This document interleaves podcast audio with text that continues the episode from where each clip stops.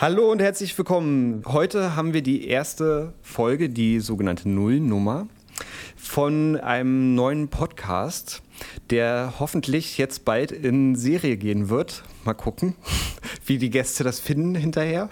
Die müssen das am Ende entscheiden.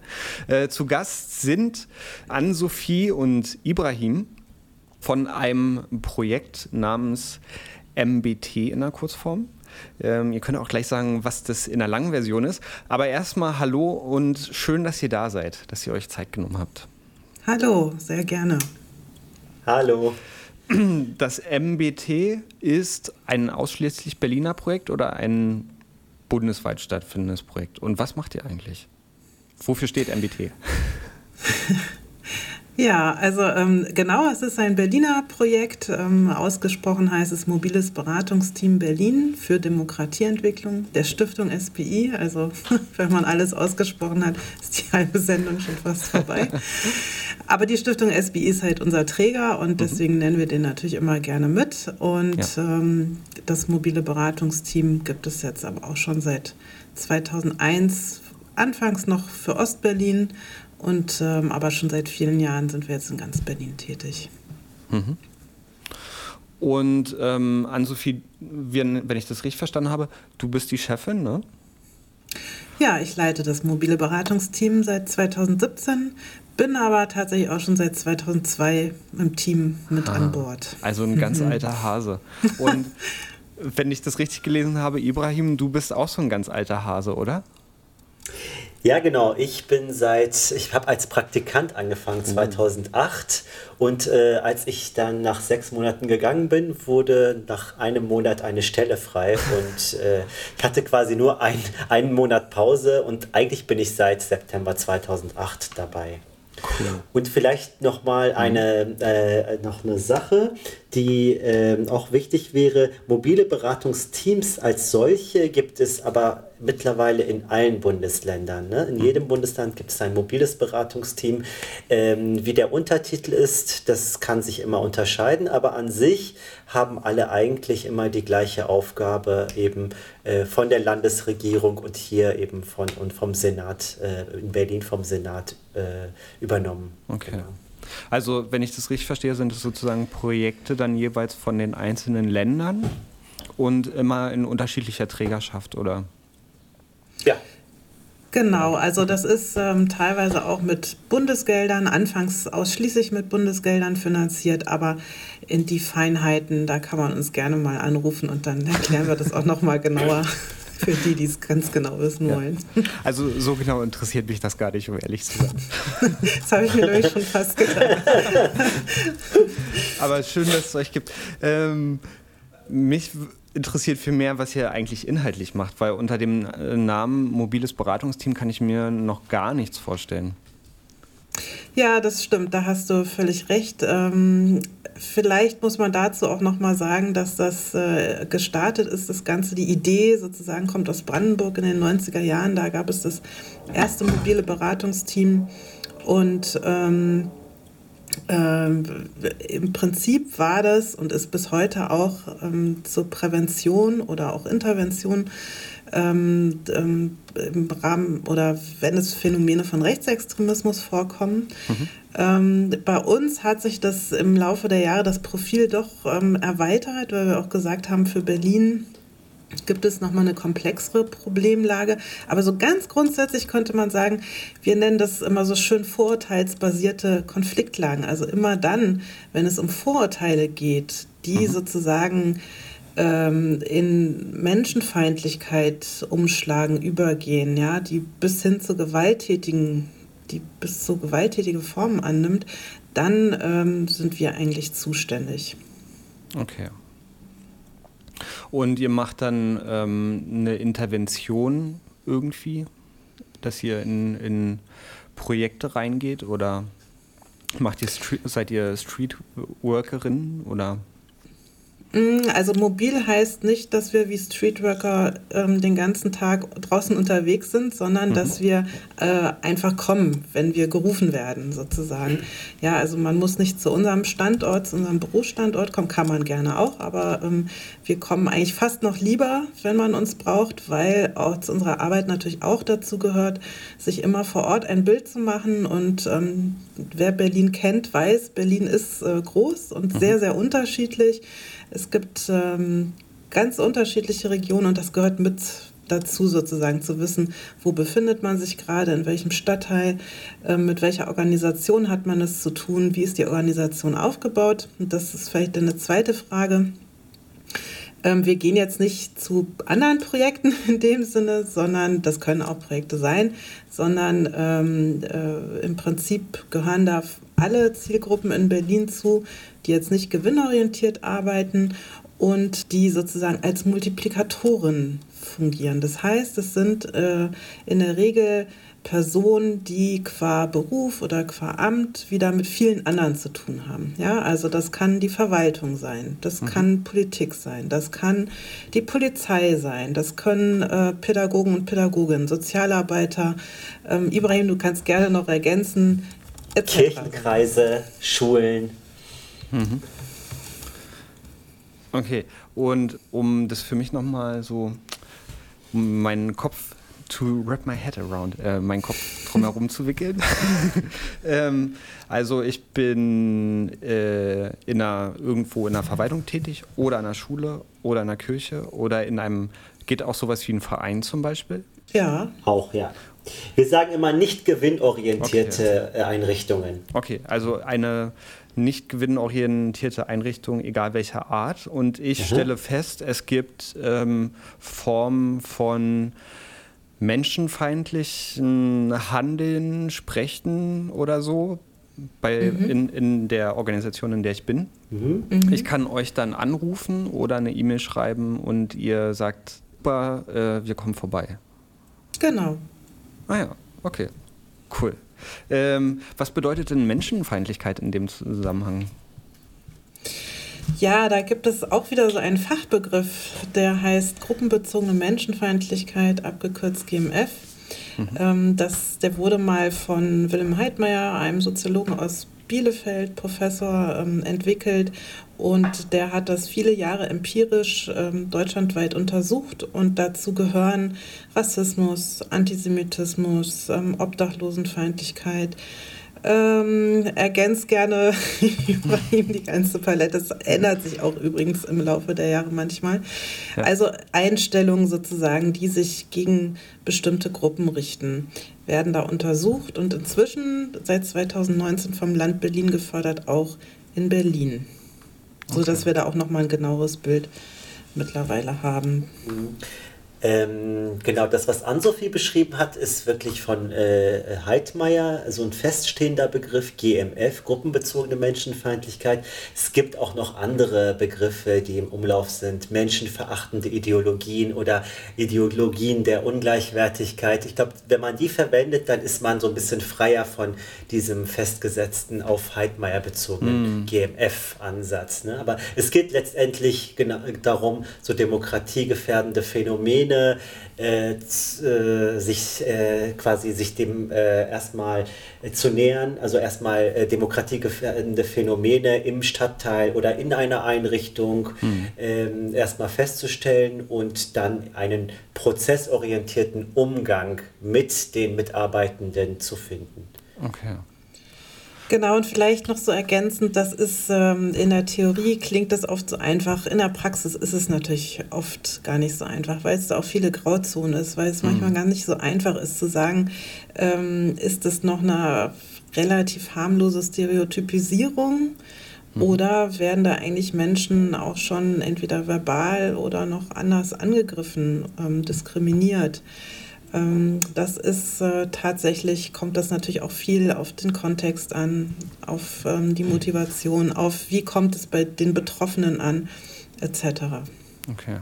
Habt ihr da intern sozusagen so einen Qualitätskatalog, wo ihr nachschlagt und dann wisst, ah ja, Also so, sobald folgende Kriterien erfüllt sind, können wir definitiv von gruppenbezogener Menschenfeindlichkeit oder demokratiegefährdenden Verhalten ähm, oder so sprechen und wir müssen da aktiv werden oder ähm, ist das immer in, in so ein Balanceakt sozusagen?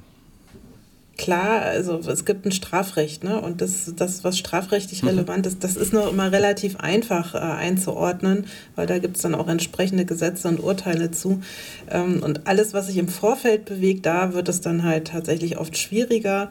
Und ähm, da haben wir aber keinen Katalog, dass wir sagen, so, jetzt blättern wir hier auf Seite 77 und da steht, oh, oh, jetzt ähm, ist die rote Linie überschritten. Nein, ähm, wir haben ja auch hier ähm, Meinungsfreiheit und äh, die wird ja auch sehr weit gefasst, auch Gott sei Dank sehr weit gefasst. Trotzdem ähm, entbindet uns das nicht von der Verantwortung als Gesellschaft, ähm, uns mit solchen Tendenzen und Phänomenen Manchmal werden sie auch sehr verklausuliert vorgebracht, äh, auseinanderzusetzen und äh, da wachsam zu sein.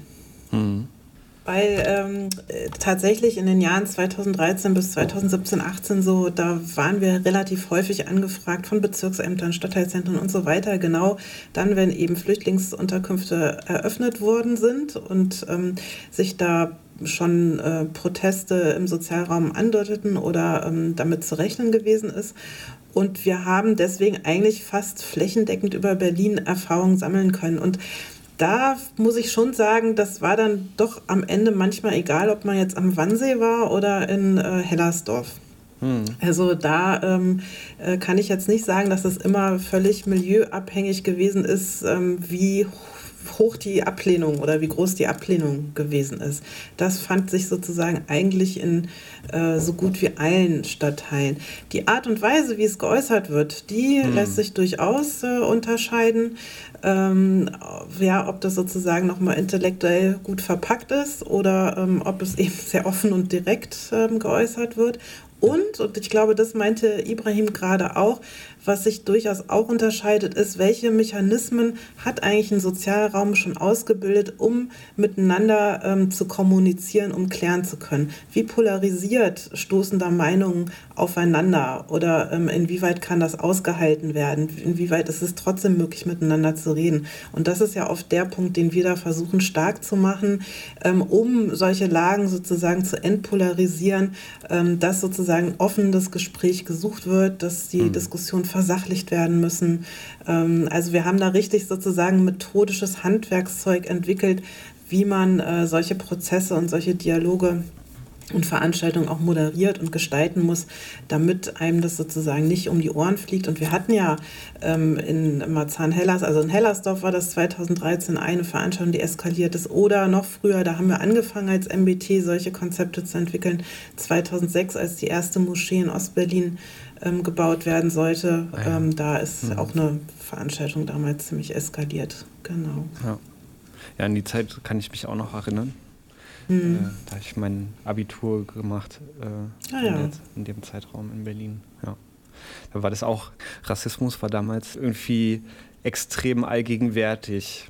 Ähm, und ich finde, dass sich das in Teilen, äh, also das ist nicht weniger geworden, aber diese Gewalttätigkeit ähm, gerade in Ostberlin hat zumindest mhm. ein bisschen äh, nachgelassen. Also ich kann mich schon erinnern, ja. dass das früher ähm, äh, ich da häufiger auch mal Angst gehabt hatte äh, in der ja. Stadt. Ja. ja. Daran kann ich mich auch noch erinnern, dass äh, da manche Stadtteile wirklich noch anders gewirkt haben als heute. Hm. Ja. Na klar, guck mal, ähm, unser Büro war früher ähm, in, ähm, an der Schönhauser Allee, mhm. ganz in der Nähe von den Schönhauser Allee-Arkaden. Und da weiß ich noch, wenn ich da 2008, 2009 äh, zur Pause rausgegangen bin, da hat man schon vereinzelt sichtbare Nazis gesehen. Ja. Mit Thor Steiner und also sehr erkennbar. Und also ich bin da immer noch sehr häufig und äh, das, das hat ja da auch dann sehr, sehr wenig also das ist sehr, sehr stark zurückgegangen. Also das sieht man da gar nicht mehr. Mhm. Und selbst auch solche Kieze wie Weitling-Kiez oder an Sophie, das war ja auch früher viel schlimmer und es hat sich ja wohl auch, sagen viele Bewohner, die da jetzt sind, das hat sich wohl auch sehr entspannt. Mhm. Ja, es hat sich, also es ist natürlich noch nicht überall, ähm, aber es ist wahrscheinlich auch so eine Mischung aus Gentrifizierung und mhm. ähm, ja, vielleicht auch eine Jugendkultur, die in der Stadt, im urbanen Raum ähm, einfach nicht mehr so, so interessant ist. Ja. Aber das heißt natürlich trotzdem nicht, dass die damit verbundenen Einstellungen alle weg wären. Ähm, andererseits gibt es natürlich auch die sehr interessante These von Elmar Falani ähm, äh, zum Beispiel, dass äh, der ja sagt, äh, je, je mehr ähm, äh, die Vielfalt zum Zuge kommt in unserer Gesellschaft, je mehr sich beteiligen können, desto größer werden natürlich auch die Konflikte. Ja? Mhm. und das ist eigentlich auch ein gutes Zeichen. Ja. ja. Auf jeden Fall ähm, ist es deutlich interessanter und spannender, wenn es viele unterschiedliche Menschen gibt, als wenn alles irgendwie alles Weißbrote sind. äh, zum Beispiel. Ähm, ja, finde find ich auf jeden Fall deutlich angenehmer. Aber ähm, okay, also das ist der, der große Rahmen, in dem ihr euch bewegt und in dem ihr agiert. Und ähm, es ist auch, glaube ich, schon zu merken, dass ihr sehr auch das mit einem wissenschaftlichen Hintergrund macht, unterstelle ich euch jetzt einfach mal, dass ihr das sehr mit einem wissenschaftlichen Hintergrund macht und ähm, ihr da auch mit aktuellen Entwicklungen beschäftigt und versucht auch immer das zu theoretisieren, was euer, sagen wir mal, Arbeitsgegenstand ist, der Mensch. Ähm, ja, ich glaube, da versuchen wir so eine gute Mischung hinzubekommen, weil natürlich sind diese empirischen Untersuchungen total interessant für uns. Jetzt gestern habe ich noch neu, gibt es jetzt eine Studie zu, den, äh, zu dieser ganzen Querdenkerbewegung, die mhm. natürlich für uns auch sehr interessant ist, weil ähm, ähm, da sicherlich auch antidemokratische Einstellungen sichtbar werden, an die Oberfläche kommen ähm, die man sonst häufig nicht so äh, sieht. Und offensichtlich handelt es sich dabei auch nochmal um ein anderes Spektrum, als zum Beispiel, als wir das zum Beispiel von Pegida und dem ganzen Umfeld kennen. Ähm, das ist natürlich für uns dann schon sehr interessant, das auch zur Kenntnis zu nehmen und abzugleichen mit unseren Erfahrungen, die mhm. wir dann vor Ort haben. Also das ist sozusagen unsere andere Quelle natürlich. Es äh, passiert auch, oder dass, dass wir zum Beispiel sagen, wir gehen erstmal hospitierend irgendwo rein. Wir hatten zum Beispiel auch zwei Jahre ein intensives äh, Begleitprojekt bei der Berliner Polizei. Und äh, da sind wir dann halt richtig mit diesem Projekt ähm, wochenweise in den Schichten mit unterwegs gewesen, ja, um okay. ähm, auch zu verstehen, wie funktioniert da manches, ähm, was sind da so Handlungslogiken, warum macht Polizei manchmal das so, wie sie es macht ähm, und wo gibt es da aber auch noch Stellschrauben, wo ähm, die Arbeit aus unserer speziellen Sicht verbessert werden kann. Das ist nicht immer deckungsgleich mit einer Polizeilogik, aber mhm. deswegen können so Hospitationen manchmal auch sehr wichtig sein. Oder wenn wir, ähm, wie gerade schon angesprochen, Veranstaltungen moderiert haben, ähm, wenn Flüchtlingsunterkünfte eröffnet wurden, dann äh, bin ich persönlich zum Beispiel, habe ich da immer noch mal eine Runde mit dem Rad gedreht oder habe mir die Gegend angeguckt, um so ein Gefühl zu bekommen. Wie mhm. leben da die Menschen? Ne? Was, was ist da so für eine Stimmung? Das, ist, das kannst du wissenschaftlich dann oft gar nicht so unbedingt erfassen. Du kannst vielleicht dir die Wahlergebnisse noch angucken, ein bisschen Sozialraumanalyse ja. machen. Aber ähm, was du ja gerade auch beschrieben hast, Mika, mit äh, wie man sich wo fühlt und so, so ein so ein Ortsteil sagt ja auch oft schon selber was über sich aus, wenn man da auf die Straßen läuft. Ja, absolut. Okay, also ähm, ist es eine Mischung einerseits zwischen, klar, ihr äh, lest, die, lest die ganzen Texte, die sich mit Diskriminierung und Marginalisierung beschäftigen, die wissenschaftlichen. Ihr guckt euch Empirie an und ihr macht aber selber im Grunde genommen auch so eine Form von anekdotischer Feldforschung. Oder wie, wie heißt es bei, bei den Ethnologinnen?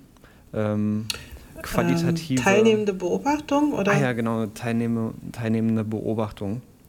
Um genau, aber nicht nach strengen wissenschaftlichen Kriterien, so machen wir es nicht. ja, das ist wahrscheinlich auch ein bisschen zu viel verlangt, äh, weil am Ende des Tages müsst ihr äh, die Leute auch braten, ne? Genau. Oder müsst ihr ja was machen. Also es bringt ja nichts sozusagen, wenn ihr jetzt sozusagen, ähm, ihr habt jetzt so eine, so eine Raumanalyse gemacht, so eine Sozialraumanalyse und dann ähm, habt ihr da äh, eure Texte runtergeschrieben und dann könnt ihr sagen, ja, das ist das Problem. genau, jetzt guckt mal, wie ihr klarkommt. genau. Ziel. Okay. dann beginnt ja eure eigentliche Arbeit, ne? Mhm, genau. Und wie, wie kann ich mir das konkret äh, vorstellen? Eigentlich beginnt dann die eigentliche Arbeit der Akteure, äh, wenn man das ganz genau nimmt. Denn ähm, wir haben ja einen systemischen Beratungsansatz. Ähm, das heißt, ähm, wir gehen immer davon aus, dass die Lösungen eigentlich ähm, bei den Akteuren oder im System selber liegen ja, und mhm. ähm, dort auch entwickelt werden müssen. Dass es keinen Sinn hat, dass wir genau das, was du vorhin gesagt hast, wir haben irgendwo so ein Buch, wo wir nachgucken könnten, hier ist die rote Linie oder wir haben auch kein Buch, wo man nachgucken könnte, das ist jetzt zu tun. Nein, ähm, das muss sozusagen vor Ort entwickelt werden, weil es natürlich auch passen muss und weil die Akteure vor Ort es am Ende umsetzen müssen. Wir sind ja nur beratend und begleitend dabei. Und, und was äh, könnt, könnte das dann konkret bedeuten, was, was ihr dann mit den Leuten jeweils macht? Also das ähm, fängt natürlich in der Regel erstmal mit einem intensiveren Erstgespräch an, wo wir viele, viele Fragen auch stellen. Und oft sind ähm, solche fragenden Prozesse auch schon der erste Schritt hin zur Lösung. Ähm, ja, dann gibt es natürlich so Techniken im Beratungsverlauf, dass man spiegelt, dass man versucht nochmal ähm, vielleicht eine, eine, Aufstellung zu machen, nochmal was ähm, metaphorisch oder bildlich ähm, darzustellen, ähm, Strategien mhm. zu entwickeln und so weiter. Ähm, das können aber auch flankierend oder auch manchmal als erstes Fortbildung sein. Da kann vielleicht Ibrahim auch nochmal was zu sagen. Mhm. Ja, ähm, generell hängt es immer vom Beratungsgegenstand ab. Ja? Und wer fragt uns äh, an, um welches Problem oder für welches Problem eine Lösung finden zu wollen? Und äh, das sieht dann immer äh, folgendermaßen aus, dass wir uns im Erstgespräch, wie es eben gerade Ann-Sophie gesagt hat, uns das Problem anhören und wir gehen, meist, wir gehen immer zu zweit eigentlich in so ein Gespräch und mhm. Äh, meistens ist es der Fall, dass wir irgendwie also stellen wir dann später fest, dass wir irgendwie beide in die gleiche Richtung gedacht haben. Und dann geht es darum anzuhören, äh, weil wir ja systemisch sind, zu gucken, ähm, weil, wie stellt sich eigentlich äh, der Beratungsnehmende die, die Lösung vor oder was äh, denkt er denn, was man tun könnte? Und das hören wir uns an. Und äh, da kommst du, genau, und da fängt dann äh, der eigene Stil an, ich halte es dann nicht so lange aus. Und äh, versuche, nein, aber ich meistens schon, also meistens, ähm, also kommt drauf an, ne? also ja. meistens passiert das, dass der Beratungsnehmende, weil wir ja systemisch korrekt beraten haben, auch auch in dieselbe Richtung denkt, aber wenn er dann wirklich ähm, in äh, eine Richtung denkt, die äh, bei der wir wissen, dass sie vielleicht nur kurzfristig eine Lösung äh, äh finden wird, äh, da äh, ist es dann so, dass man dann, also ich versuche dann äh, nochmal Fragen zu stellen, um quasi die Person nochmal darauf hinzuweisen, wo da die Gefahren liegen könnten. So. Mhm. Und deswegen ist es da so, dass ich, dass manche eben gerade mit diesem nicht aushalten können, dass ich da eigentlich äh, dann in dem Moment äh, äh, so ein bisschen versuche, dann auch fragend äh, in die Richtung zu lenken, in die wir äh, gehen wollen und können und bei der wir eben äh, die, die, die Erfahrung gemacht haben, dass man da eben Erfolge erzielen kann. So, und da, das meine ich, also da äh, kommt es immer auf den äh, eigenen Stil an. Und, aber ich glaube, der eigene Stil ist auch bei jedem bei uns verschieden und mhm. jeder hat so seinen eigenen Beratungsstil. Wichtig ist aber tatsächlich eben so im Rahmen des Systemischen zu bleiben. Das finde ich, äh, find ich immer ganz wichtig. Aber eben zu gucken, wie kann man äh, da äh, mit, mit dem eigenen Beratungsstil dann auch äh, den Beratungsnehmer erreichen. Okay. Und, ähm, ja, hm? ja. Na, man kann da natürlich auch immer äh, Hypothesen formulieren und man kann natürlich auch ja, intervenieren ja. und sagen, jetzt äh, stelle ich das mal aus meiner Sicht dar. Aber ähm, es ist natürlich trotzdem immer, oder sagen wir es mal so, über all die Jahre bin ich da durchaus sehr viel demütiger geworden. Und ähm, ja. äh, der missionarische Elan, sage ich jetzt mal übertrieben, den ich so mit Ende 20, Anfang 30 vielleicht noch hatte, ähm, der tief in mir drin ist, halt wahrscheinlich immer noch, aber ich weiß auch, dass der in der Arbeit nicht immer hilfreich ist und ähm, dass dann so ein Prozess schneller zu Ende sein kann, ähm, bevor er überhaupt richtig angefangen hat. Und man muss schon den Raum geben, dass was äh, sich entfalten kann, dass äh, Lösungen gefunden werden können. Und sowas kann auch dauern und es braucht auch Zeit. Ja. Und auch das ist eine Erfahrung, dass es äh, in den letzten Jahren tatsächlich die Bereitschaft auch gewachsen ist, bei Beratungsnehmenden sich längerfristig ähm, auf Prozesse einzulassen, als das noch früher der Fall gewesen ist. Also hm. da scheint sich auch irgendwie was geändert zu haben mhm. in der Gesellschaft. Äh, die Erkenntnis, dass eben komplexe Probleme manchmal auch einfach Zeit brauchen. Okay. Ich würde es gerne trotzdem nochmal auf einen äh, konkreten hypothetischen Fall sozusagen runterbrechen wollen, ähm, weil das irgendwie immer noch, also ich, so langsam kriege ich eine Vorstellung, mhm. ähm, aber äh, es, es, ist immer noch, äh, noch nicht ganz greifbar. Ähm, deswegen, also äh, will ich mal so ein hypothetisches Szenario aufmachen ähm, und ihr sagt, trifft zu, trifft nicht zu, da würden wir jetzt was machen und in dieser und jeder, jener Form würden wir was machen. Angenommen, ich wäre jetzt die Schulleitung von einer Schule in Berlin. Und es gibt immer wieder so Auseinandersetzungen, äh, sowohl zwischen den Schülerinnen, aber vor allen Dingen äh, zwischen den Eltern ähm, von ähm, Leuten, die ähm, Deutsch, äh, äh, einen deutschstämmigen Hintergrund haben und Leute, die ähm, äh, einen sogenannten Migrationshintergrund haben. Und äh, irgendwie liegen die Leute sich in den Haaren äh, bis hin zu äh, körperlichen Auseinandersetzungen, was ja auch relativ häufig auch immer mal wieder so passiert. Und ich könnte damit dann zu euch gehen und könnte sagen, ich habe hier ein Problem. Die Leute schlagen sich bei mir gegenseitig die Köpfe ein, äh, weil die der Meinung sind, ähm, irgendjemand ist hier besser oder äh, äh schlechter und irgendjemand klaut hier irgendjemand irgendwas und deswegen ähm, äh, äh, ist hier Terror die ganze Zeit. Wäre das so ein Fall, Natürlich wäre das ein Fall, klar. okay. Und, und was, was würdet ihr dann konkret machen? Also wir würden dann tatsächlich erstmal einen Gesprächstermin vereinbaren und uns mhm. das Ganze nochmal sehr eingehend erklären lassen und möglichst auch unter Beteiligung ähm, zum Beispiel noch von zwei weiteren Pädagogen, Pädagoginnen an der Schule, also nicht allein, damit man nicht nur eine Sicht hat. In, einem späteren, in einer späteren Phase wird man dann auch die Eltern und ähm, Schülerinnen eventuell mit einbeziehen, um dann nochmal breitere Perspektiven zu haben. Aber meistens zeigt sich dann schon in den Erstgesprächen, dass die Probleme doch ein bisschen ähm, komplizierter sind, als es vielleicht auf den ersten Blick erstmal zu sein scheint. Oder jedenfalls, dass man das Aha. nicht so grobschlächtig unterteilen kann zwischen ähm, äh, Menschen mit oder ohne Migrationshintergrund, ja. ist meistens dann der Fall. Und dann würde das kommen, was Ibrahim vorhin schon beschrieben hat. Das nehme ich jetzt mal vorweg, was häufig mhm. eine Erfahrung ist und wo wir auch gucken würden, ist, ähm, welche Milieus treffen da gerade aufeinander. Weil das ist tatsächlich was, was wir immer wieder beobachtet haben, dass es weniger ähm, äh, der Hintergrund, wie auch immer der aussieht oder der Vordergrund ist, der da eine Rolle spielt, sondern ähm, dass es was mit äh, Bildungshintergrund, mit sozialem Status, mit finanziellen Ressourcen und so weiter zu tun hat ähm, und es da oft clasht.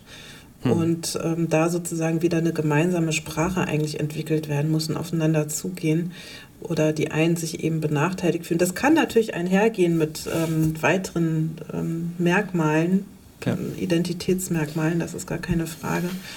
Aber da muss man meistens doch sehr genau hingucken, okay. um da die Differenzlinien zu erkennen.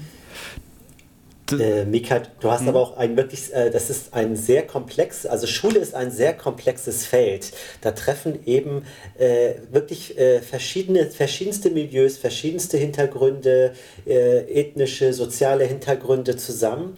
Mhm. Und dort äh, ist dann die Gemengelage sehr, sehr breit und sehr unterschiedlich. Und deswegen ist ja Schule so spannend, weil man da eben dann feststellen kann, ähm, wer gerade aus, äh, ja, aus welcher Betroffenheit gerade äh, agiert. So, ne? Und deswegen, äh, es, ist, es hatte ja an so viel gesagt, aus diesem Grund ist ja auch das MBT hat sich ja dann auch so sehr breit aufgestellt, dass wir mhm. gesagt haben, es geht nicht nur um Rechts- oder gegen Rechtsextremismus, sondern wir schauen uns Berlin an, wir schauen uns die Kieze an, dort bestimmte Einrichtungen wie zum Beispiel eine Schule und schauen, was passiert da eigentlich. Ne? Und da ist das, sieht das wirklich sehr, sehr komplex aus. Ne? Also ähm, Rassismus äh, von Personen mit Migrationshintergrund gegen Schwarze zum Beispiel mhm. oder eben, ähm, keine Ahnung, äh, Lehrerinnen, die die Schüler äh, gleicher Herkunft irgendwie zusammensetzen mit einer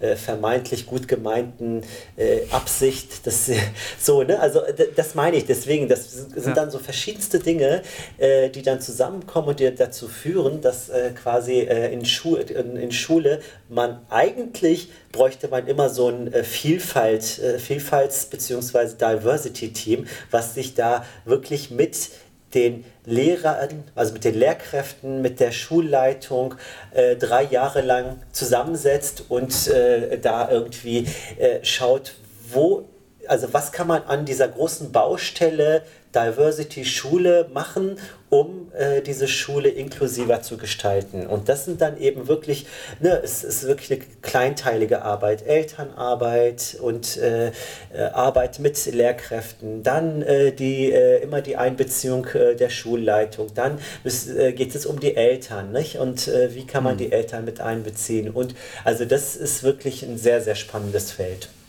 Und sowohl arbeiten am konkreten Konflikt als auch zu gucken, was spielt sich drumherum ab. Denn das, was du gerade als Fall beschrieben hast, Mika, ist ganz häufig der Fall, wenn zum Beispiel ein Sozialraum sich ändert, ne? wenn mhm. da ähm, Bevölkerung sich ändert, ähm, dann der, der, der Einzug sich ändert. Oder wenn das Profil der Schule sich ändert und plötzlich neue mhm. Zielgruppen äh, angesprochen werden und da auftauchen. In solchen Change-Prozessen, äh, da kann es echt schnell passieren, dass es clasht. Und vielleicht noch als letzte Ergänzung, ähm, Berlin hat seit einigen einigen Jahren auch ähm, einen Diskriminierungsbeauftragten für Schule.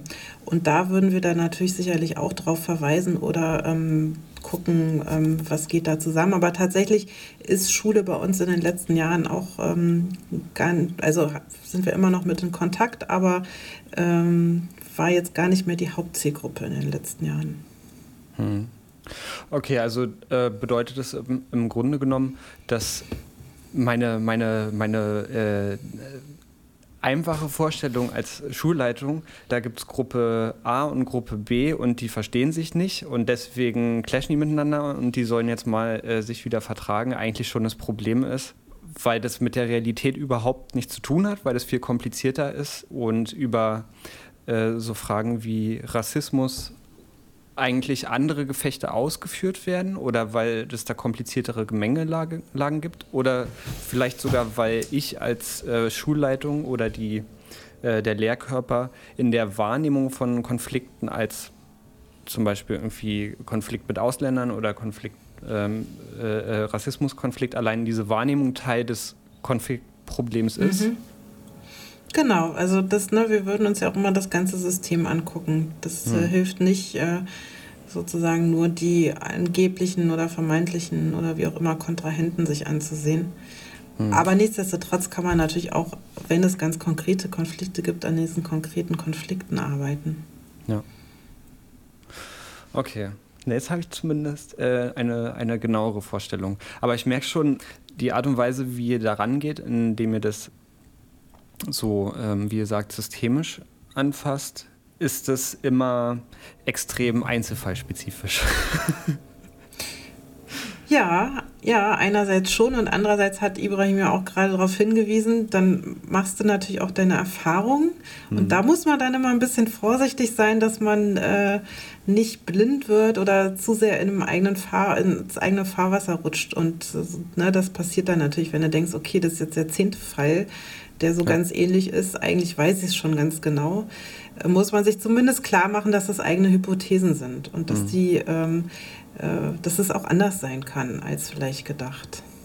Ist euch sowas schon mal passiert, dass, dass es so einen Fall gab, wo ihr dachtet, ah ja, äh, kenne ich, wird schon und dann äh, sozusagen das völlig so seitwärts gelaufen ist und ihr hinterher festgestellt habt, äh, die eigentlich sind die Konfliktlagen ganz anders, als, als sie äh, euch erstmal erschienen sind? Gute Frage. Also zumindest, dass das Bild hinterher deutlich differenzierter gewesen ist als der erste Eindruck, das kann ich schon sagen. Hm. Ja. Und dass, es, äh, dass man sich auch dafür hüten muss, von vornherein mit so einem Bild, ja, die, die sind doch eigentlich im Recht und die anderen äh, nicht, dass man da doch sehr genau gucken muss. Gleichzeitig aber natürlich auch sehen muss, wenn es wirklich um Verletzungen geht, dass da natürlich auch die Betroffenen geschützt äh, werden und äh, muss man dann tatsächlich im Einzelnen sehen. Mhm. Ja, und gleichzeitig, wenn ich da noch einhaken darf, darf man da natürlich nicht naiv dran gehen ähm, denn es muss immer Spielregeln geben. Es muss einen Raum dafür geben und es muss auch einen ähm, geschlossenen Raum mit eigenen Regeln geben. Denn diese Debatte, die ja oft gerne so im Feuilleton geführt wird mit rechten Reden, ja oder nein, mhm. äh, die lässt sich natürlich überhaupt nicht so einfach beantworten. Aber ich glaube, was wirklich wichtig ist, und wenn wir jetzt denken, es gab jetzt zuletzt diesen Vorfall mit äh, dem Ministerpräsidenten Kretschmer, der da vor seiner, in seinem Vorgarten Besuch bekommen hat ähm, von Reichsbürgern und äh, anderen Corona-Leugnern und äh, mit denen ins Gespräch äh, gegangen ist und dafür auch ähm, unter anderem auch Kritik bekommen hat. Ähm, ja, ich denke, er hätte in dem Moment zum Beispiel darauf pochen müssen, entweder man verlegt es irgendwo anders hin, wo man mhm. wirklich in Ruhe und mit klaren Regeln äh, miteinander reden kann, oder man macht zumindest die Kamera aus. Ja? Also das ist zum Beispiel so eine Grundregel bei uns. Mhm. Ähm, auch in großen Veranstaltungen mit 300 Leuten ist es untersagt, ähm, zu filmen und Audioaufnahmen zu machen. Ja? Also mhm. auch, äh, wenn wir jetzt an Walter Lübcke denken, dieses Video, ja. was danach ähm, viral gegangen ist aus der Veranstaltung, das darf einfach nicht passieren, weil genau das ist ja das, was äh, sich da eben äh, äh, ähm, rechtsextreme, rechtsradikale, Rechtspopulisten als Bühne suchen und es dann auch als Bühne nutzen und denen es eben nicht darum geht, ähm, tatsächlich Argumente auszutauschen, miteinander ins Gespräch zu kommen. Und da muss man natürlich eine, eine Grenze ziehen. Aber ähm, wenn das klar ist, ja, wenn die Regeln klar sind, ähm, dann äh, sollte man natürlich sich auch erst einmal offen begegnen und ähm, äh, gucken, dass man sozusagen die besseren Argumente findet, um äh, vielleicht dem, dem anderen zu, man wird ihn nicht gleich überzeugen können, aber zumindest ähm, Denkanstöße zu geben hm. in eine andere Richtung. Also, so wie ich das verstehe, gibt es schon einen Bereich sozusagen, wo dann Grenzen auf eine Art und Weise verletzt werden, sozusagen. Also Grenzen von einem Diskursraum, den ihr scheinbar setzt und setzen wollt. Ähm, wenn die verletzt werden, dann findet auch kein Diskurs mehr statt, beziehungsweise unterbindet ihr auch äh, einen Diskurs, weil irgendwelche Regeln nicht mehr eingehalten werden oder naja, es kommt da also du kannst es dir einerseits angucken, werden die Regeln eingehalten, mhm. also die formalen Regeln wie ausreden lassen, ähm, äh, möglichst sachlich argumentieren, wenn das es geht natürlich nicht immer, weil wir auch alle emotionale Menschen sind, aber ähm, äh, sich mit Respekt und zivilisiert begegnen, nicht schreien, ähm, nicht filmen, ähm, also einfach ähm, ein, eine Form finden, in der man auch miteinander reden kann. Ähm, solange das gewährleistet ist, kann bis zur strafrechtlich relevanten Grenze auch erst einmal alles gesagt werden. Ja? Mhm. Ähm, sonst wäre es ja irgendwann auch Willkür, wenn ich sozusagen die Grenze davor ziehe. Ja, also wer bestimmt das denn dann? Ja. Ähm, klar, es ist manchmal auch schwierig, weil manchmal wird auch was gesagt und es ist anders gemeint, ja, so, sowohl in die eine als auch in die andere Richtung. Aber ähm, äh, da muss man dann natürlich, wenn das alles eingehalten wird, auch manchmal was aushalten können. Mhm. Ähm, klar, ähm, aber wie Ibrahim das ja gesagt hat, das ist auch Teil unseres Arbeitsmaterials, sage ich mal. Ja? Ähm, ja. Wenn wir uns nur anschweigen, kommen wir auch nicht weiter. ja, verstehe.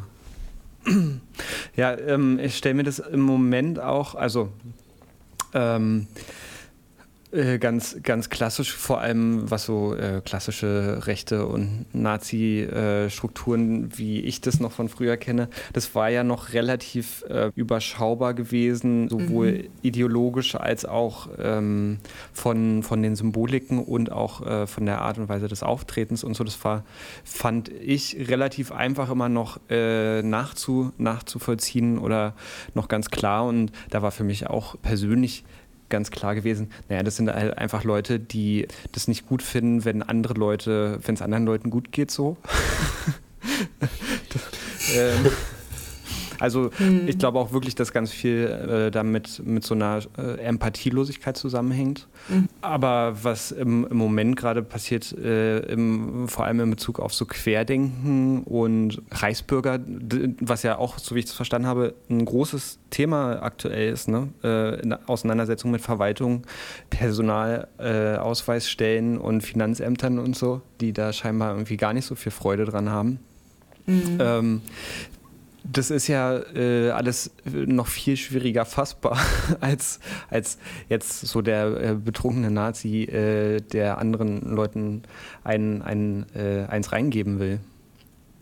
Ja, gut, ich meine, man muss natürlich auch sehen, in der Konsequenz ist der betrunkene Nazi natürlich manchmal ähm, dann für den Einzelnen deutlich schlimmer in der Konsequenz. Also das darf man jetzt auch nicht irgendwie verharmlosen, mhm.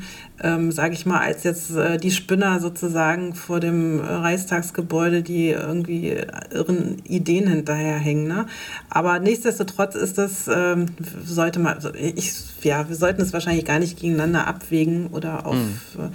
Aber klar, das ist das, was gerade, oder zumindest hier in Berlin, ich glaube, in manchen ländlichen Regionen ist das Bild auch nochmal ein anderes. Und da sind die Koalitionen vielleicht auch nochmal andere. Aber ähm, äh, das, was wir da gerade sehen, da ist einfach eine deutlich antidemokratische, zumindest Attitüde drin zu sehen. Also mhm. ähm, ja, das Infragestellen des, äh, des Grundgesetzes oder zu behaupten, man wäre hier eine, nicht nur eine Demonstration, sondern eine verfassungsgebende Versammlung. Und also, äh, ja, wo man einerseits denkt, die sind äh, irgendwie alle ein bisschen irre und müssen nochmal in den Politikunterricht vielleicht gehen, aber andererseits ähm, äh, darf man es natürlich auch nicht unterschätzen und muss da sehr genau gucken, ähm, woher kommen denn diese Ideen und warum fallen die da gerade auf fruchtbaren Boden und ähm, aus welchen Hintergründen kommen diese Leute da gerade zusammen. Plus, dass man aber natürlich auch ernst nehmen muss, dass äh, diese ganze Krise ähm, vielen Menschen gerade auch sehr viel zu schaffen macht. Das darf mhm. man ja auch nicht vergessen. Ja. Wir hatten jetzt die ganze Zeit, beziehungsweise äh, habe ich das ja immer so ein bisschen vorangetrieben, über, über ähm, Formen von Rassismus gesprochen. Ähm, vielleicht auch, weil das am ehesten noch so oder häufig, glaube ich, auch greifbar ist oder beziehungsweise wenn über gruppenbezogene Menschenfeindlichkeit gesprochen wird oder über extremistische mhm. Einstellungen, ist, glaube ich, das Erste, was einem immer einfällt, so Rassismus zumindest in Ostdeutschland. Und das, das Zweite ist dann vielleicht noch, keine Ahnung, extremistischer Islamismus. Das fällt den Leuten dann vielleicht auch noch ein. Aber es gibt doch bestimmt noch viel mehr Themen, oder? Und auch viel mehr, mit denen ihr euch noch beschäftigt. Ja, ein Thema, ähm, was wir versuchen gerade auch nochmal deutlicher auf die Agenda zu heben, was eigentlich auch schon lange, lange da ist, ist das Thema Obdachlosenfeindlichkeit. Ähm, denn zum Beispiel ist es äh, so, dass ein Großteil ähm, rechtsextremer Opfer Obdachlose schon immer mhm. gewesen sind. Die fallen aber immer so ein bisschen hinten runter, weil die zum einen auch selber kaum eine Lobby haben ähm, und weil sie gesamtgesellschaftlich natürlich auch, das nicht natürlich, aber sie haben halt ähm, ja kein äh, wenig äh, Interessenvertretung oder wenige, die sie sichtbar machen. Und trotzdem sind sie alle da. Und ich finde gerade übrigens, weiß nicht, ob es euch auch so geht, aber wenn man im Moment durch die doch leereren Straßen, die ja in Berlin jetzt auch mhm. relativ touristenfrei sind, ich finde, es wird noch mal deutlicher, wie viele Menschen ähm, sehr prekär leben. Und ich weiß es natürlich nicht immer im Einzelnen, ob die ähm, ein Dach über dem Kopf haben oder nicht oder wie die sich behelfen. Aber ich finde, die Armut wird gerade noch mal deutlicher sichtbar. Hm. Und ähm, das Menschen auf der Straße sind halt äh, sozusagen menschenfeindlichen äh, Stimmungen und Handlungen nochmal viel direkter ausgesetzt. Ja, die können ja auch nirgends hin und die sind dann ja auch oft äh, nochmal deutlich wehrloser. Und ich glaube, das müssen wir auch nochmal mehr in den Blick nehmen und ähm, vielleicht deutlicher machen. Hm. Ja, das war, war das nicht sogar die ähm, größte Gruppe äh, in den KZs damals gewesen? Ähm, die größte oder zweitgrößte Gruppe waren irgendwie ich will jetzt nichts Falsches sagen, um Gottes Willen. Mhm. Aber ähm, mir war so, als ob das die größte oder zweitgrößte Gruppe war, Obdachlose, Gammler. Ähm, äh, die hatten da noch ein, zwei andere Begriffe. Asoziale. Sogenannte. Ah, ja, genau, stimmt. Asoziale. Ja. ja. Das stimmt, das fällt Sogenannte. runter. Ja. Okay, also habt ihr da äh, doch ein ganz schön weites Feld zu beackern beschäftigt ihr euch auch mit so Themen wie zum Beispiel ähm, Ableismus oder ähm, Sexismus und so? Oder sind das Themen, äh, mm. die so gerade spielen? Ja, also wenn dann tatsächlich eher am Rande oder was mhm. wir jetzt noch gar nicht so angesprochen haben, was wir ähm, auch vor vielen Jahren schon angefangen haben zu entwickeln, sind so Diversity-Ansätze, ähm, also die Wertschätzung von Diversität, Konzepte in diese Richtung zu unterstützen, Organisationsentwicklung etc. Ähm, und da kommen dann natürlich auch alle möglichen Identitätsmerkmale vor, mhm. ähm, sag ich mal. Und das ist natürlich auch immer verbunden mit der Frage nach Diskriminierung. Aber ich weiß nicht, Ibrahim, ob du das nochmal anders siehst. Du machst ja auch doch nochmal mehr Fortbildung als ich. Ich würde sagen, ähm, das sind dann doch eher Themen am Rande, die immer mal wieder aufploppen, aber nicht so zentral sind. Was sicherlich auch daran liegt, dass wir ursprünglich doch aus dieser Rechtsextremismus-Ecke, sage ich mal, kommen. Und da der Fokus dann doch deutlicher nochmal ist auf Rassismus, Antisemitismus. Wir sind ja in den letzten Jahren auch sehr viel dazu übergegangen, mit so Teams zu arbeiten. Ne? Also wir sagen dann, wenn sich eine Institution bei uns meldet, dann bieten wir dann eben äh, dem Team, den Mitarbeiterinnen und Mitarbeitern Fortbildungen an und dort äh, stoßen wir auf sehr großes Interesse, wenn es darum geht, so konkrete Fälle zu bearbeiten. Mhm. Und da, wie es Ann-Sophie auch eben gerade gesagt hat, spielen die, all diese Themen eine Rolle. Also es, wir werden jetzt nicht angefragt, macht mal eine Fortbildung zu Sexismus, sondern man merkt es dann äh, später im, in, an, anhand eines äh, konkreten Falles, dass da eben Sexismus äh, mit eine, eine Rolle spielt oder eben Homophobie mhm. oder eben äh, Antisemitismus noch mit dabei ist und äh, so. Ne? Also das äh, sind dann immer äh, Themen, die auf jeden Fall Teil äh, unseres Themenspektrums sind, mhm. aber äh, die sind nicht zentral, aber wir, sie, sie tauchen dann im, im detaillierten Gespräch mhm. mit Teammitgliedern auf und sind durchaus präsent. Und äh, da, äh, gerade wenn es darum geht, so konkrete Fälle als äh, kollegiale Fallberatung äh, zu beraten oder zu, zu, äh, ja, an, äh, zu, äh, ja, mit, mit zu behandeln, äh, ist es, äh, tauchen eben sehr viele Themen des Themenspektrums GMF dann auch auf. Absolut. Ja. Wofür steht GMF? Äh, Achso, Entschuldigung, das hatten wir, genau, gruppenbezogene Menschenfeindlichkeit. Ah, ja. Das hatte ja okay. Ann-Sophie am Anfang gesagt, genau. Ja, ja. okay. Ähm, Manchmal ergibt es sich übrigens auch aus den, ähm, aus den Handlungsfeldern. Also zum Beispiel bei Polizei fällt mir ein, ähm, äh, klar, wir haben zum Beispiel auch nach Homophobie da geguckt, aber was hm. zum Beispiel auch immer mal wieder Thema war, war ähm, ich, also Transfeindlichkeit vielleicht ist das zu hart dann tatsächlich, aber ähm, was da ja auch Hintergrund ist, zum Beispiel Polizei und Verwaltung arbeiten einfach sehr viel mit ähm, Personalangaben, ja. Mhm. Und ähm, äh, für die, die haben auch immer sehr gerne Eindeutigkeiten, ja. Mhm. Die möchten immer ankreuzen können, was richtig ist. Und äh, ähm, haben, tun sich dann manchmal auch schwer, ähm, dann abweichend äh, von dem, was sie amtlich sozusagen, was amtlich eingetragen ist, ähm, äh, zu benennen oder anders da auf Menschen zuzugehen oder anzuerkennen, dass das amtliche Geschlecht nicht mit dem äh, eigentlichen Geschlecht äh, oder der Geschlechtsidentität äh, übereinstimmt und so weiter. Und da sozusagen ähm, für zu sensibilisieren oder manchmal gibt es auch einfach keine Sprache dafür. Ja, das muss mhm. man ja auch sehen, dass äh, große Unsicherheiten da sind. Ähm, wie spreche ich das eigentlich aus oder was ist denn äh, der Name dafür? Und ähm, also auch da sozusagen darauf aufmerksam zu machen und hinzuwirken. Und manchmal müssen wir uns da ja auch selber fortbilden, muss ich auch ganz ehrlich sagen. Also es kommen ja auch immer mal wieder neue Selbstbezeichnungen auf und äh, mhm da muss man natürlich dann auch einen Umgang mit finden. Mhm. Hm. Dann äh, habe ich noch eine Frage, äh, also äh, um, um, das jetzt mal sozusagen diesen großen Überbau zu, zu verlassen ähm, und jetzt mal so ein bisschen ins, ins ähm, unmittelbar äh, ähm, selbstreflexive Podcasting zu gehen. Wenn es okay ist, nicht zu harter, zu harter Turn jetzt. Ihr habt ähm, euch für einen Namen entschieden für den Podcast, der heißt Möwenblick. Wie seid ihr darauf gekommen? Ja, das ähm, ist die Idee einer Kollegin gewesen. Und ähm, der kommt so zustande, dass ähm, äh, ich weiß gar nicht, ob sie es schon öfters so gemacht hat, aber neulich in einer Beratungssituation, da hat sie den Beratungsnehmenden auch nochmal versucht zu erklären, was unsere Rolle eigentlich ist. Hm. Und da haben wir sehr viel auch schon in diesem Beratungsprozess mit so Schiffmetaphern gearbeitet.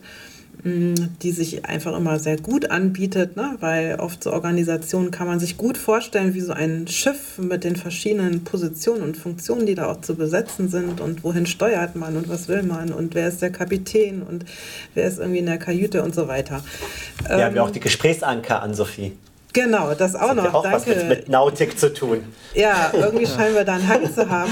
ja. Vielleicht sollten wir mal zählen, wie viele Nord, norddeutsche Gewächse eigentlich bei uns so unterwegs sind. sind doch Auch einige viele aus, eine. aus Mecklenburg sind, glaube ich, ah, viele. Ja. Vielleicht sollten wir die ähm, Süddeutschland-Quote mal ein bisschen. äh, aber wir haben einen äh, Original-Berliner im Team, da bin ich äh, immer sehr froh drum. Ja. Ähm, Genau, und sie hat das dann so schön beschrieben mit, wir sind eigentlich als Beratungsteam die Möwe die mhm. ähm, dieses Schiff begleitet. Äh, sicherlich auch nicht von Anfang bis Ende, sondern für eine Wegstrecke. Und ähm, wir gucken sozusagen von oben. Wir sind, äh, vielleicht gehen wir auch mal kurz an Bord, aber ähm, wir fliegen dann auch wieder weg und ähm, irgendwann auch wieder weiter. Ähm, aber unsere, unsere Expertise ist sozusagen eigentlich der externe Blick und hm. auch der Blick von oben im besten Falle.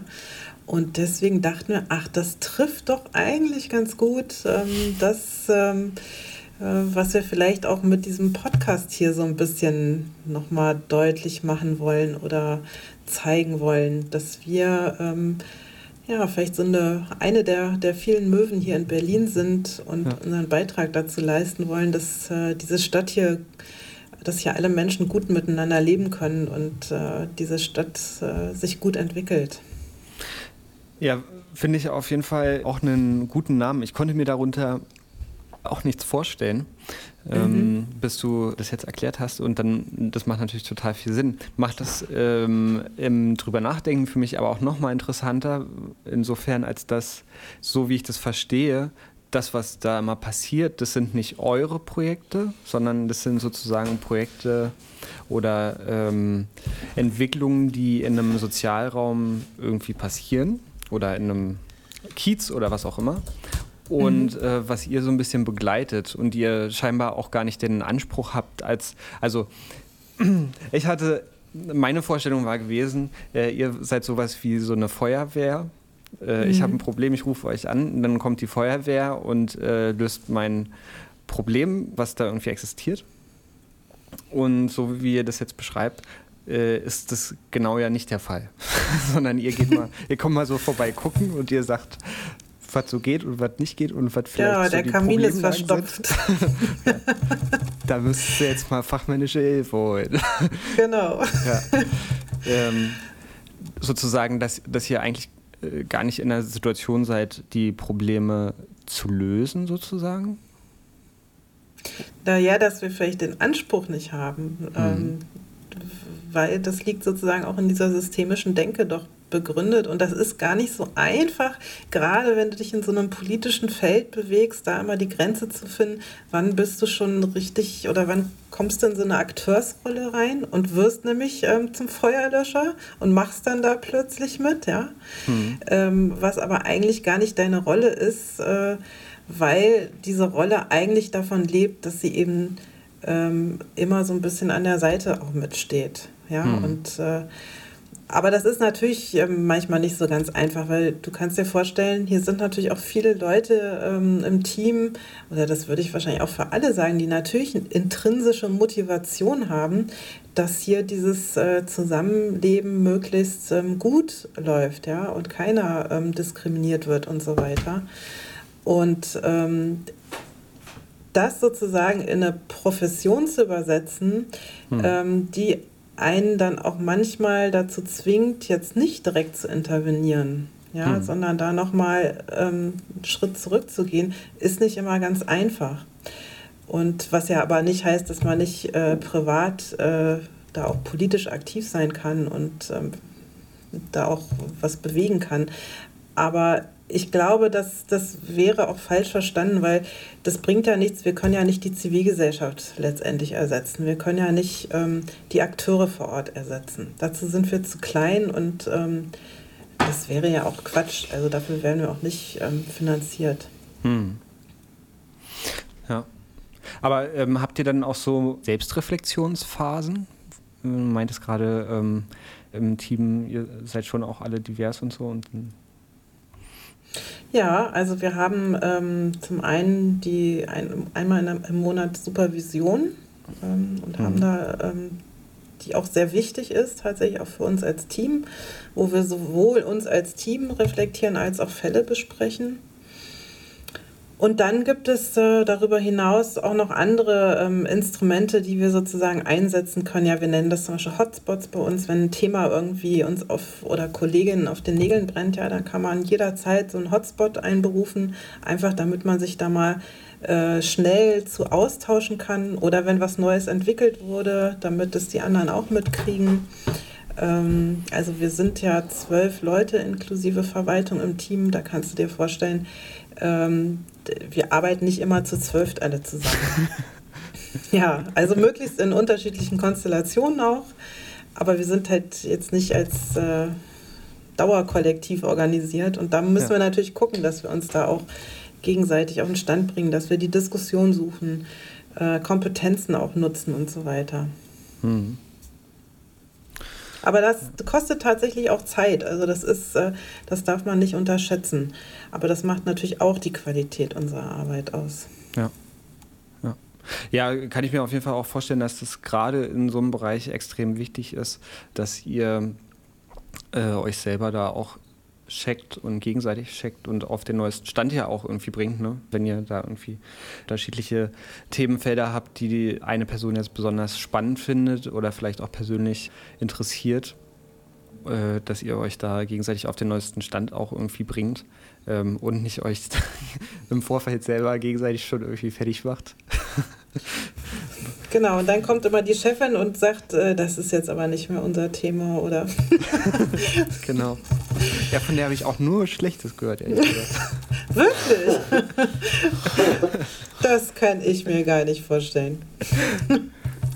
nee. Damit äh, habe ich auf jeden Fall eine sehr konkrete Vorstellung davon, was ihr macht. Ich hoffe, die Leute, die zuhören, auch. Und wenn ihr wollt ähm, und ihr ein bisschen Zeit habt noch, können wir gerne noch kurz übers äh, Podcasting sprechen und darüber, warum ihr das eigentlich machen wollt ähm, und was ihr euch vielleicht auch selber damit verspricht, versprecht, ähm, wenn ihr Lust habt. Persönlich muss ich sagen, da ich selber wirklich gerne Podcasts höre und viel, mhm. ähm, war ich da auch gleich aufgeschlossen der Idee gegenüber. Und ich bin nicht immer allen Ideen gleich gegenüber aufgeschlossen. Ähm, und dachte, okay, das ist was, was wir mal tatsächlich probieren können. Ich merke schon auch jetzt im Erzählen, äh, du hast uns ja auch versucht, so ein bisschen die Praxis zu entlocken und das ist äh, ähm, tatsächlich, glaube ich, eine Herausforderung, weil ja. wir eben das gewohnt sind, oft so eher abstrakt zusammenfassend zu erzählen, ne, was wir machen und auf den Punkt und äh, sehr fachlich. Hm. Und äh, auf der anderen Seite natürlich auch so ein bisschen das Problem besteht, dass ähm, Fallbeispiele müssten dann auch immer wieder ein bisschen entfremdet sein, ja. weil äh, wir können natürlich, die Beratungsnehmenden haben ja auch einen Schutz, äh, ein Recht auf, auf, dass das sozusagen bei ihnen bleibt. Ähm, aber trotzdem glaube ich auch, äh, dass man an diesen Fallbeispielen natürlich letztendlich auch viel lernen kann. Und äh, wir haben ja jetzt im Auftrag der Landeszentrale hat die Stiftung eine Broschüre erstellt zu Diversität, ähm, Diskriminierung, Inklusion. Mhm. Ähm, und da sind auch Fallbeispiele aus der Arbeit der Stiftung eingeflossen. Und die sind natürlich dann auch verfremdet worden. Aber ja. die ersten Rückmeldungen die ist noch nicht ganz veröffentlicht, die wird jetzt demnächst richtig veröffentlicht, aber Leute, die das vorab jetzt schon gelesen haben, haben auch immer wieder bestätigt, die Fallbeispiele sind eigentlich das Interessante, hm. weil daran kann man natürlich oft sehr viel lernen und ähm, auch nochmal lernen, dass es äh, meistens nicht schwarz-weiß ist, meistens nicht Ja oder Nein nur gibt, sondern ähm, viel dazwischen ist und das manchmal auch ähm, Dilemma ist äh, oder Dilemmata entstehen. Ja. Und vielleicht können wir das noch mal ein bisschen mehr stärken in den nächsten Folgen, ähm, wenn wir da auch noch mal, jetzt sollte das ja erstmal ein Aufschlag sein, Rundumschlag, was machen wir eigentlich? Und vielleicht, Mika, kommen dir jetzt auch noch mal Ideen, nachdem du das gehört hast, vielleicht auch bei den Zuhörenden, ach, äh, da würde ich jetzt aber mhm. gerne doch noch mal mehr zu wissen oder noch mal konkreter dann könnte man das vielleicht in so einem Format äh, auch entwickeln. Und zum anderen, wie ihr merkt, wir erzählen natürlich auch total gerne. Ja, ja das, das finde ich auch sehr gut. Ähm, insofern ist das auch äh, für mich eine äh, äußerst dankbare Aufgabe, mit euch zu reden, weil ihr alle die ganze Zeit auch gerne am Erzählen seid. Und äh, ich euch dann nicht irgendwie sozusagen äh, durch die Manege schleifen muss. sozusagen. Und für mich ist es auf jeden Fall insofern auch äh, interessant und spannend, weil bis, bis zu dem Punkt heute, wo wir den Podcast aufnehmen, hat es ja letztes Jahr auch schon einen ziemlich langen Prozess gegeben. In, in Vorgesprächen, wo äh, nach und nach wir uns so kennengelernt haben, beziehungsweise ich euch nach und nach alle so kennengelernt habe und ihr mich kennengelernt habt. Ähm, wobei, Ibrahim, wir haben uns heute erst kennengelernt, ne? Wir ja. Hatten, genau, wir hatten noch keine Schalte zusammen sozusagen. Nee, ähm, nee, noch nicht. Und es gibt aber sozusagen schon einen ziemlich langen Prozess, wo ich auch nach und nach versuche erst herauszufinden, was das MBT eigentlich ist und wo auch, wie wir das in Gesprächen hatten, ihr ja mir auch das Feedback gegeben habt, aha, das ist total interessant, weil ihr jetzt plötzlich selber so eine, auch ein Stück weit so eine Umkehr eurer Position habt. Ne? Normalerweise sozusagen seid ihr diejenigen, die mit so einer Draufsicht zu anderen geht. Mhm. Und in der Situation sozusagen seid ihr diejenigen so ein Stück weit natürlich total selber ausgesucht ne, und ganz freiwillig, also ihr seid hier zu nichts gezwungen, ähm, aber ihr so ein bisschen auch diejenigen äh, seid, die ähm, im Zentrum stehen und um die sich das dreht und ähm, wo der, die Außenperspektive plötzlich von einer anderen Person, nämlich von mir in dem Fall, kommt. Und was ja auch so ein interessantes Ringen eigentlich ist, auch miteinander. Mhm. Das ist zumindest meine Wahrnehmung. Ähm. Absolut, genau. Das ist wirklich eine ganz interessante Erfahrung. Und äh, danke auch, Ibrahim, dass du dich hier so tapfer geschlagen hast, weil äh, Stimmt, ja. mit der Leitung zusammen sowas zu machen, ist natürlich auch nochmal eine besondere Herausforderung, ähm, glaube ich. So. Ja, ja, als wenn man das auf kollegialer Ebene macht. Aber das ist natürlich auch tatsächlich vor der Überlegung, dass Ibrahim und ich uns jetzt schon sehr lange kennen und äh, sehr, also wir sind ja tatsächlich die beiden, die am längsten hier im MBT mit dabei sind und äh, ähm, uns da auch ein bisschen einschätzen können und ähm, trotzdem bis heute sicherlich auch äh, manche Sachen unterschiedlich sehen und das habe ich immer an Ibrahim sehr geschätzt. Man kann mit ihm auch in Veranstaltungen ganz so, ne? Oder Ibrahim können wir ganz offen damit umgehen. Wenn wir Sachen unterschiedlich sehen, dann stellen wir sie einfach so dar und äh, lassen das äh, als Angebot, als Interpretationsangebot ja, genau. nebeneinander so stehen. Absolut. Das, und, ich glaube, das ist auch heute nochmal deutlich geworden, ne? Ja. Genau, und äh, ich glaube, das ist tatsächlich eine Stärke unseres Teams, ne? dass wir zumindest ein bisschen auch äh, Vielfalt, sicherlich nicht die ganze Vielfalt der Stadt, aber ein bisschen äh, abbilden können. Ja. Ja, dann bin ich auf jeden Fall ähm, gespannt und freue mich schon auf die nächsten Sachen, äh, die nächsten Sachen von euch zu hören und dann vielleicht wirklich auch noch mal müssen wir mal schauen, äh, in Teilen ein bisschen konkreter werden, vielleicht auch an Einzelbeispielen. Aber ihr seid ja sowieso vorläufig dann wahrscheinlich nicht mehr dabei, so, so, wie ich das verstanden habe. Da werde ich mit äh, zwei anderen ähm, aus eurem Projekt äh, weiterreden und ihr werdet aber trotzdem mitmachen, oder? Genau, also auf Wunsch bin ich immer dabei, Mika. das steht schon in meiner Stellenbeschreibung drin. Nein. Ähm, äh, aber genau, die Idee ist schon, dass wir so ein bisschen die Runde durchs Team machen, damit ähm, auch alle mal sozusagen ihre Sicht der Dinge ähm, und auch ihre besonderen Kompetenzen vielleicht nochmal mhm. zeigen können. Ähm, ich glaube, das ist spannender, als wenn man jetzt jedes Mal uns beide hören würde. Mhm. Cool.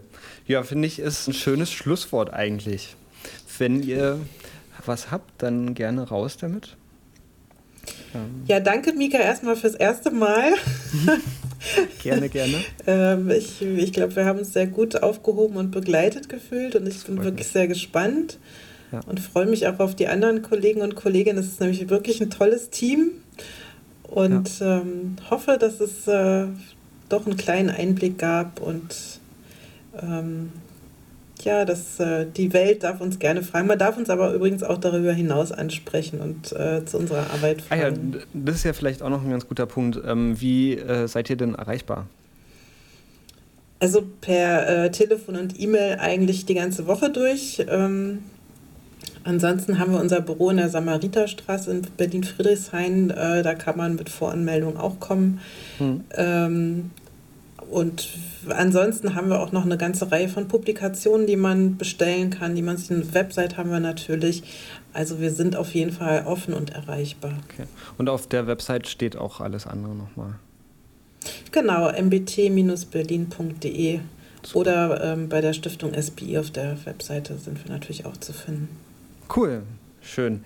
Super, dann danke an Sophie und danke Ibrahim dass ihr die erste Runde mitgemacht habt. Hat mega viel Spaß gemacht mit euch. Und äh, ich habe viel gelernt über euer Projekt und überhaupt ähm, zu Extremismus, ähm, zum Umgang mit Extremismus und was Mensch da so alles im Kopf halten muss, äh, haben muss.